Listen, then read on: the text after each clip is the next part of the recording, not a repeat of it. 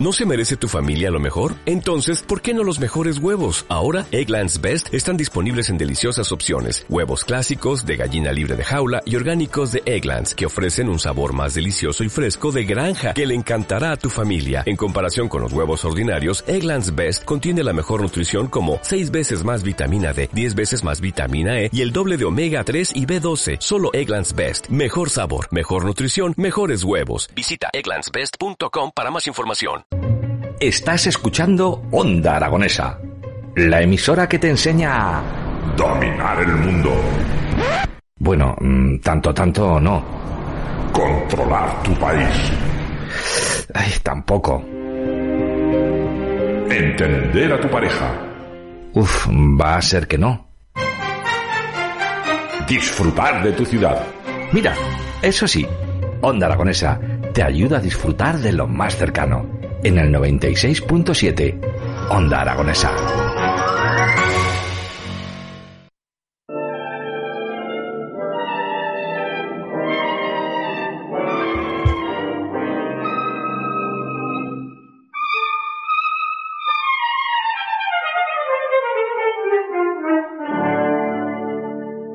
Un error es imposible. O es el 2 o es el 3. Solo un fallo implicaría si es un 2. Que el siguiente no cabría. Sí, es cierto, no cabía. Valor cero supondría ese relato. Menos mal. Por uno, pon uno. Prueba un 7. Ahora sí. No confundas. Este libro es preciso y es exacto. Este es uno de los poemas que tiene esta maravilla que tengo delante, que es el Sodoku de Papá. Eh, lo ha escrito un zaragozano, aragonés, eh, Carlos Reula, y lo tengo conmigo. Buenos días, ¿cómo estás? Hola, buenos días, Javier. Bueno, qué bonito, ¿no? Bueno. De eh, momento, encontrarme con un libro de tapa dura ya me mola porque eh, no se miman excesivamente las presentaciones de los libros últimamente y ya este está muy bien presentado y cuando conjugamos todos los poemas con relatos, relatos novelados y poemas dispersos dentro de lo que es el propio libro y llamándole el sudoku de papá, eh, yo creo que merece la pena echarle un vistazo, pero me tienes que convencer. ¿Qué es el sudoku de papá? El sudoku de papá es la historia de una tradición, la tradición más perversa que cabe en un corazón inhumano. O sea, es una historia perversa y, y acaba en amor. Es la historia de amor que escribieron mis padres. Mm, porque los, mm, toda su vida fue una, una entrega de amor entre ellos, inspirada en el amor, y que dio como fruto a un ser tan pervertido que acabó con su vida. Ajá, bueno, ostras, es muy duro, ¿no? Esto que me estás contando, ¿no? Pues la realidad es mi vida, es mi tiempo vivido. ¿Y tú acabaste con tu vida? No, yo estoy viviendo mi vida y yo me considero, eh, no sé si en este libro o en otro de los seis que he escrito, me considero un ser muerto. Es decir, una persona que ha trascendido al tiempo y que entiende todo al revés de cómo lo queremos ver. Ajá. Eh, Pon un ejemplo. O sea, un, un ejemplo un de... ejemplo de que mm, está todo al revés de cómo lo queremos ver. Muy sencillo. A quien menos importa la eternidad en esta sociedad en la que vivimos es a los sacerdotes. A quien, menos, quien menos importa la verdad es a los jueces. A quien menos importa la salud es a los que dirigen la industria de la salud.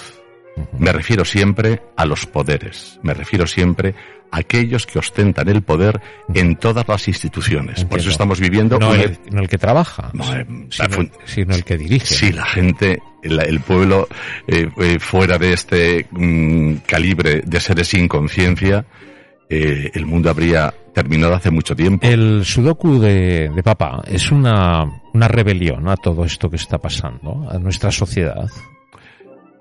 No es que sea un libro antisistema,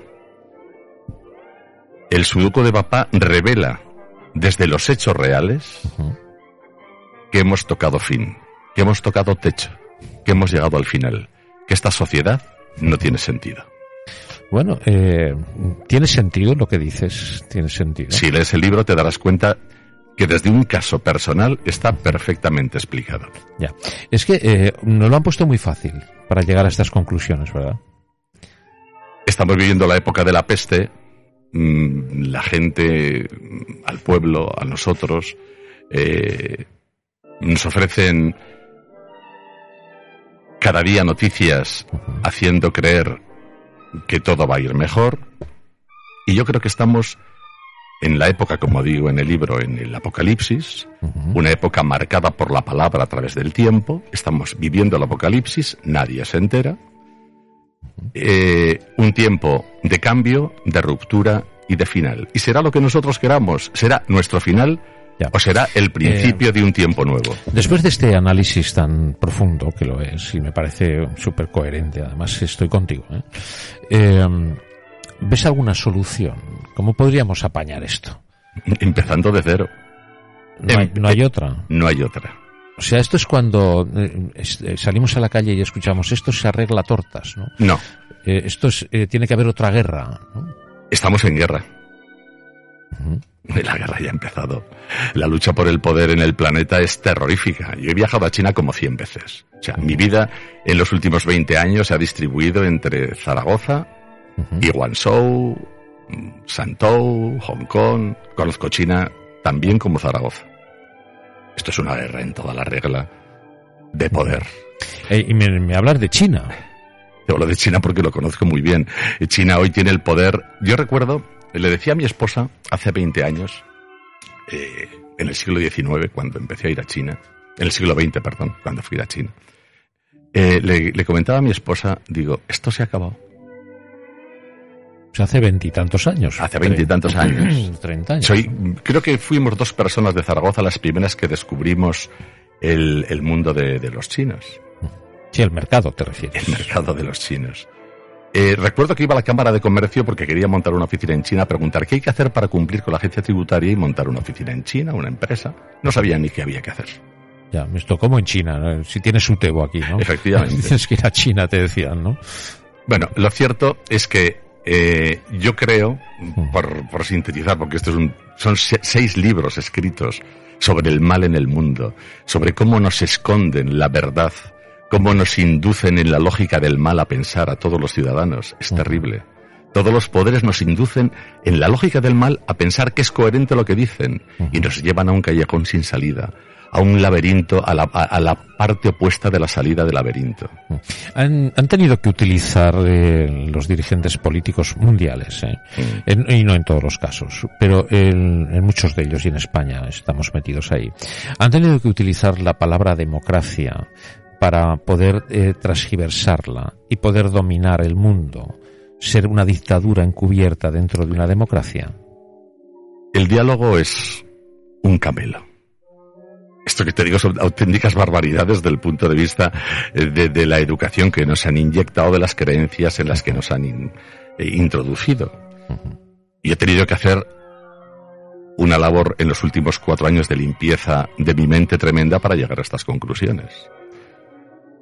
El diálogo es un camelo siempre y cuando, eh, que es lo que ocurre, mi interlocutor no sea una persona que esté abierta a obtener la verdad como yo. Si mi interlocutor es un psicópata o un narcisista maligno, uh -huh. que es lo que ocurre habitualmente, uh -huh. estaremos perdiendo el tiempo porque esa persona que es mi interlocutor estará empleando la belleza y la sinceridad de mi argumentación para introducirme en su mundo de caos. El diálogo que se, que se realiza, que tiene lugar cada día en, la televisión, es toda una patraña, porque es un diálogo donde siempre uno de los interlocutores y a veces los dos son, no te asustes por lo que voy a decir, son psicópatas. Lo que pasa es que esto no lo queremos pensar, porque si pensáramos esto, la gente saldría a la calle. Sí, pero eh, vamos a ver, siempre que hay un, psicópata mandando, estoy de acuerdo, estoy totalmente de acuerdo con lo que dices, y no me parece ninguna barbaridad. No, no, es que es así. Yo lo veo, lo veo muy claro y sé de dónde venimos y sé, el, o creo saber, ¿no? Por lo menos tengo mi verdad, que es la que yo me apoyo en ella y, y ya está, ¿no? Eh, pero ¿no crees que mm, es debido a que esto está mm, es, muy fácil hacerlo porque tenemos una sociedad muy vulnerable. La vulnerabilidad de la sociedad viene desde muchos ángulos de, de la sociedad que vivimos, de los grupos sociales en los que nos movemos. El arma de destrucción masiva, y como digo en este libro, eh, y que está destruyendo al mundo, es la estupidez humana. Sencillamente, la estupidez humana. Sí, pero... Eh, yo, me reconozco como el primer estúpido y el primer cometedor de errores. Pero luego tenemos el grupo de los apesebarados, el grupo de los acomodados, el grupo de los cínicos, y entre todos constituimos una sociedad donde permitimos que los psicópatas se manejen. Se manejen. ¿Y por qué están los psicópatas en el poder? Porque en su estructura de la personalidad, en la personalidad de estos psicópatas, hay un ser humano que vive únicamente para obtener poder a costa de lo que sea. Son personas, está descrito por los mejores criminólogos del mundo. Se llaman narcisistas integrados. Son personalidades tan terribles que por obtener el poder carentes de escrúpulos, carentes de moralidad, carentes de sentimientos, hace lo que haga falta. No hay humanidad. Eh, sí, pero es, esto está mucho, se lo ponemos mucho más fácil, o se lo ponen ellos a sí mismos mucho más fácil, porque si observamos, estamos eh, dominados y manejados exclusivamente por unas minorías. Claro, efectivamente, las élites del poder perversas. Es muy fácil conseguir eh, unos cuantos para poder dominar a una mayoría. De hecho, no nos olvidemos que el gobierno actual, si está gobernando, es porque el último voto que dijo sí cuando estaban 50-50, estaban ahí, ahí, eran 25.000 votos de Teruel. 25.000 personas que votaron a ese partido político decidieron devenir de los cuatro siguientes de 45 millones de españoles. Entonces, algo falla aquí. Y añado a tu argumentación y ese poder político que vemos que es evidentemente perverso porque el poder político en sí mismo tiene como objetivo la conquista del poder, ¿por qué permanece en el poder?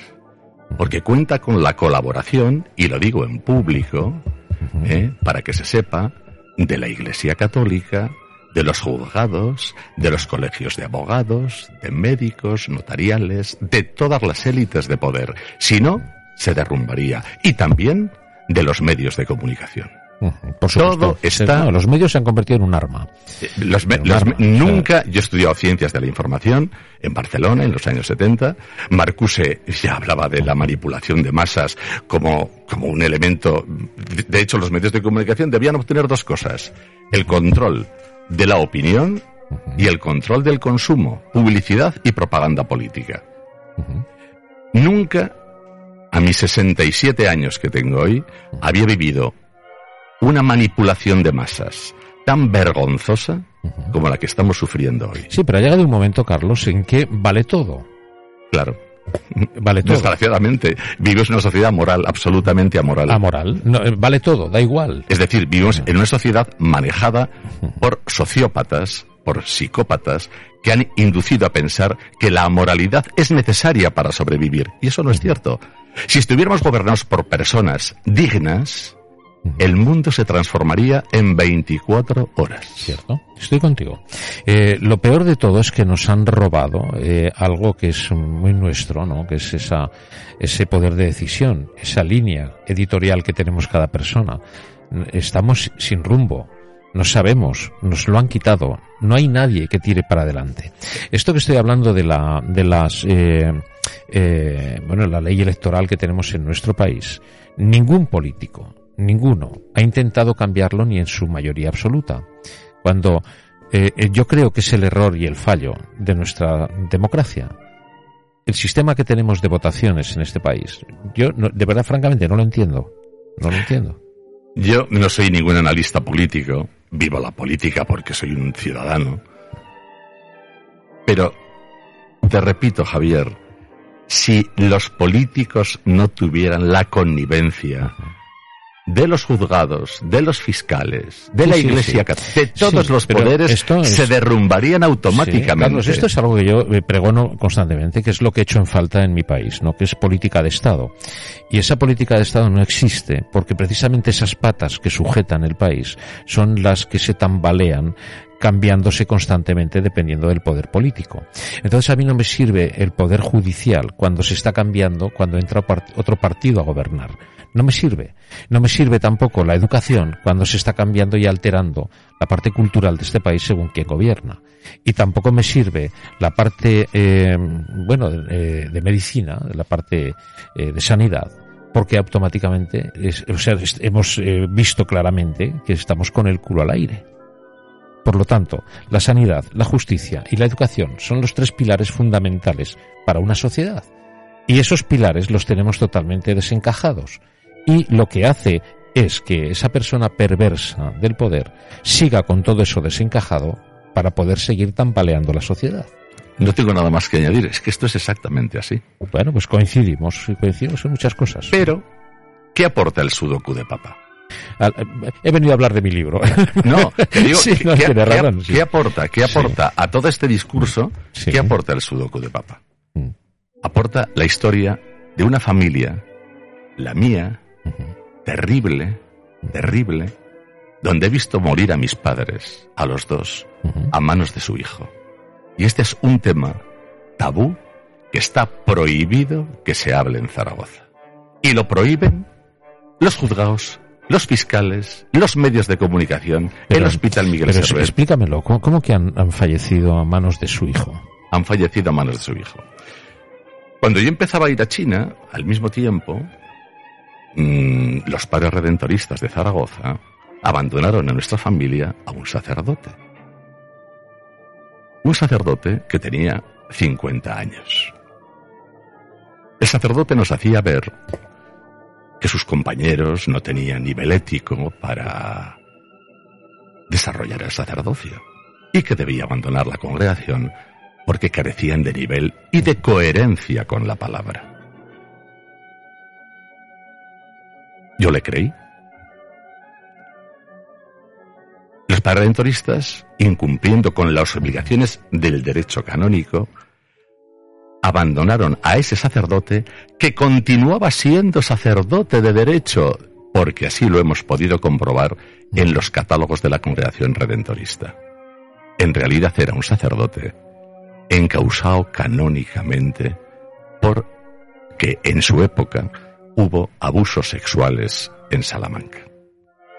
Los abusos sexuales, como es tú mío, mi tú, es algo sagrado en esta sociedad. Es el, el caballo de batalla de todos los medios de comunicación. Curiosamente, la Iglesia Católica en España, después de haber aflorado 300.000 300.000 uno tras otro niños abusados en Francia, uno tras otro. En España no se sabe nada de esto. No es que en España no haya niños abusados. Te lo digo porque lo estoy viviendo yo en los juzgados de Zaragoza. Es cómo se tapa semejante escándalo y semejante vergüenza. Eso es lo que vengo a decir aquí. Y por mucho que se denuncie, no sale a la luz. Yo estoy denunciándolo. A treinta y tantas denuncias he puesto en el juzgado de Zaragoza. Quiero constituir, estoy a punto, espero, de que me aprueben una, mm, organización, una asociación, para acabar con dos cosas. Con los abusos sexuales sustentados en la superioridad moral y en la confianza de los sacerdotes y de otro tipo de gente, pero en este caso de los sacerdotes, que son en el figurat de la gran mentira, la cúspide moral, y el abuso de ancianos, cuyos suculentos eh, posesiones, muchas veces pisitos, cuentas corrientes, Sí, sí. son extraordinariamente apetitosas para lo que se llama en criminología narcisistas integrados perversos. Dicen los criminólogos que como mínimo uno de cada cien, es decir, en Estados Unidos decía que hay dos millones de psicópatas. El psicópata se complementa con el narcisista integrado perverso. Hay teóricos de la criminología que dicen que hasta el 3% de los seres humanos que vivimos en el planeta están dispuestos a matar por conseguir algún rédito económico o algún tipo de poder. Esto es una barbaridad. Vista, la sociedad, pocos me parece. fíjate, uno de cada 30 de los que conviven contigo cada día es un psicópata, un ser amoral sin escrúpulos. Si abordáramos desde niños la vida, la convivencia, pensando que uno de cada 30 es un manipulador, un embaucador, un tipo peligrosísimo, un tipo que delinque sin dar tiros. Hay muchas formas de matar, esto dijo en el libro, hay muchas formas de matar. El mundo cambiaría, porque viviríamos en la confianza, pero intentaríamos desentrañar a aquellas personas, desenmascarar a aquellas personas que no son hay demasiadas, demasiadas malas personas. Esta gente, estas malas personas, son las que dedican su vida a obtener poder, a situarse en la cúspide del planeta. Esta es la denuncia del Sudoku de papá. Cuando el pueblo tome conciencia de esto, el mundo cambiará. Ponemos, damos crédito a las personas que hablan muy bien, a las personas que nos embaucan, y en cambio ahí se encuentran los corazones pervertidos. Y, dicen, dicen los criminólogos, ¿quiénes son los más peligrosos pervertidos? No, no os asustéis, esto no lo digo yo, lo dicen los criminólogos. Los sacerdotes los líderes espirituales, los líderes políticos, los líderes judiciales, los líderes, los líderes, los líderes. Eh, bueno, eh, hay que leer el Sodoku de papá. Hay que leerlo. Pero no obstante, me gustaría, no sé si estamos acabando ya la entrevista. Bueno, tenemos tiempo. Ah, te digo porque querría leer el testamento de mis padres. me encantaría leer el testamento de mis padres. Eh, lo tenía mamá en su mano, como lo fotografié, poco antes de que viera la muerte. Y dice así, este es el testamento, el real testamento de mis padres, el que me han dejado a mí y al que voy a dedicar el resto de mi vida. El sacerdote, yo pido perdón a las personas que les pueda ofender, pero ha llegado el momento en que los seres humanos pensemos. El sacerdote tenía las manos sucias. Le invitaron a que no se sentara nunca más a la mesa. No lo aceptó. A él nadie le decía lo que tenía que hacer. El sacerdote y su soberbia infinita.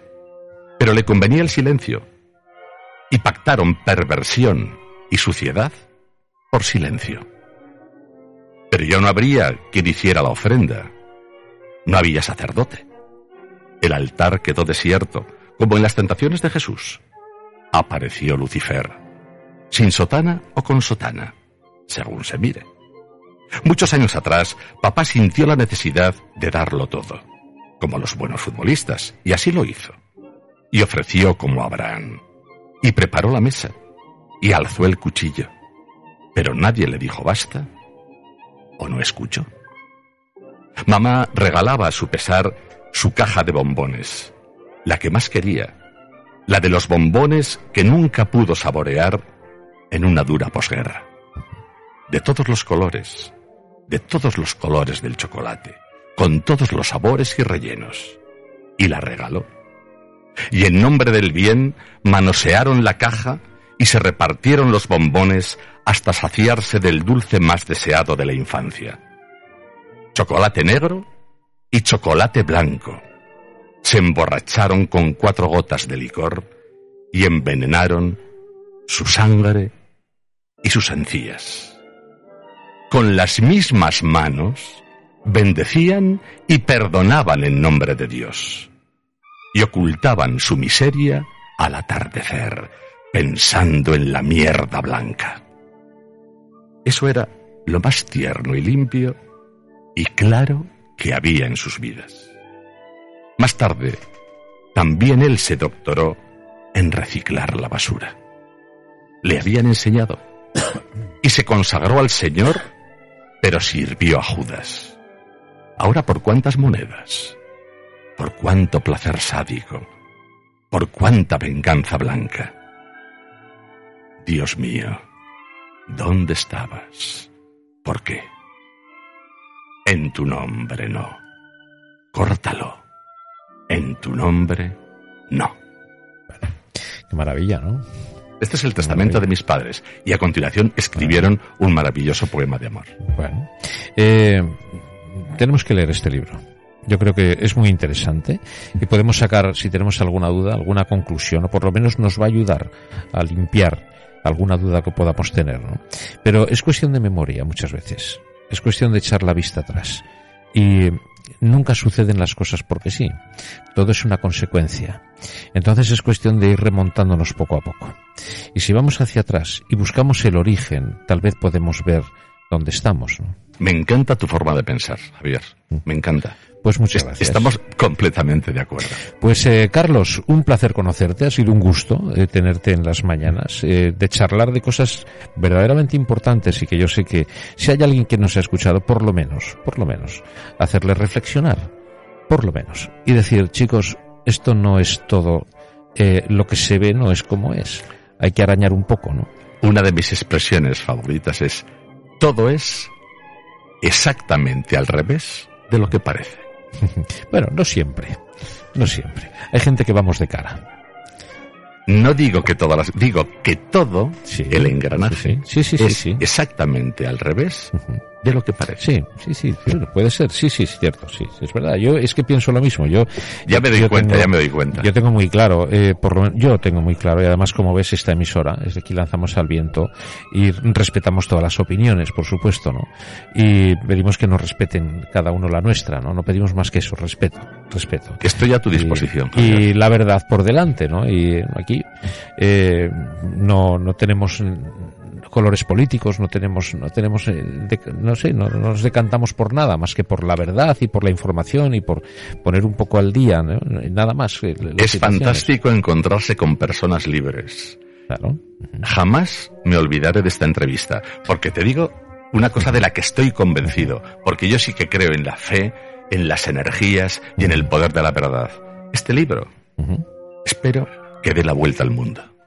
Eso es lo que deseamos. Eh, ha sido un placer conocerte, Carlos. Eh, creo que eres un tipo muy interesante y tenemos que aprovecharte, porque hay muy pocos interesantes. Y cuando pillamos a uno, ¡pap! nos lo tenemos que comer. Estoy a tu disposición. Pues muchas gracias. Es el principio, si tiras del hilo, de atrocidades como jamás podrías imaginar que existen, con nombres y apellidos, en Zaragoza, desde el justicia a la justicia, al arzobispo, al colegio de médicos, al colegio de notarial, al colegio de abogados. Todos están implicados en un montón de delitos. Madre mía. El Sudoku de papá, de Carlos Reula. ¿Dónde se puede comprar? Lo puedes comprar en la página web El Sudoku de Papá Sí. o en la librería Cálamo, que creo que está agotado, pero volveré a hablar con ellos para repartirles, para darles de nuevo en la, en la Plaza San Francisco más ejemplares. Muy bien, pues el Sudoku de papá, ese es el título, el autor Carlos Reula, y el que sienta curiosidad por ver la realidad de lo que estamos viviendo, pues yo creo que es un buen inicio y que después, sobre todo, no que yo lo que siempre pido, ¿no? Es que ayudemos a pensar un poco, ¿no? Que a veces no se piensa, ¿no? Es mejor poner la, hacer el avestruz. ¿no? ¿Me dejas que te lea las últimas cinco líneas? ¿Cómo acaba el libro? Claro. Sí, y no es spoiler. Una invitación. No es spoiler. para nada. Es, es- mira, es tan complejo este libro que no cabe spoiler posible. Tiene tantas vertientes, tantas aristas que es Ya. imposible. Invitación, así acaba el libro. Te invito a que nazcas tres veces. Que pienses, que creas pensando. Pensar es la más grande orgía. Que sueñes despierto de noche. Que vivas soñando de día. Que vivas flotando en la nube. Que vivas haciendo el amor a la vida. Te beso a ti. Tú también puedes besarme. Qué bonito vive haciéndole el amor a la vida. Qué bonito, qué expresión más bonita. Eh, Carlos, muchas gracias. Gracias a vosotros.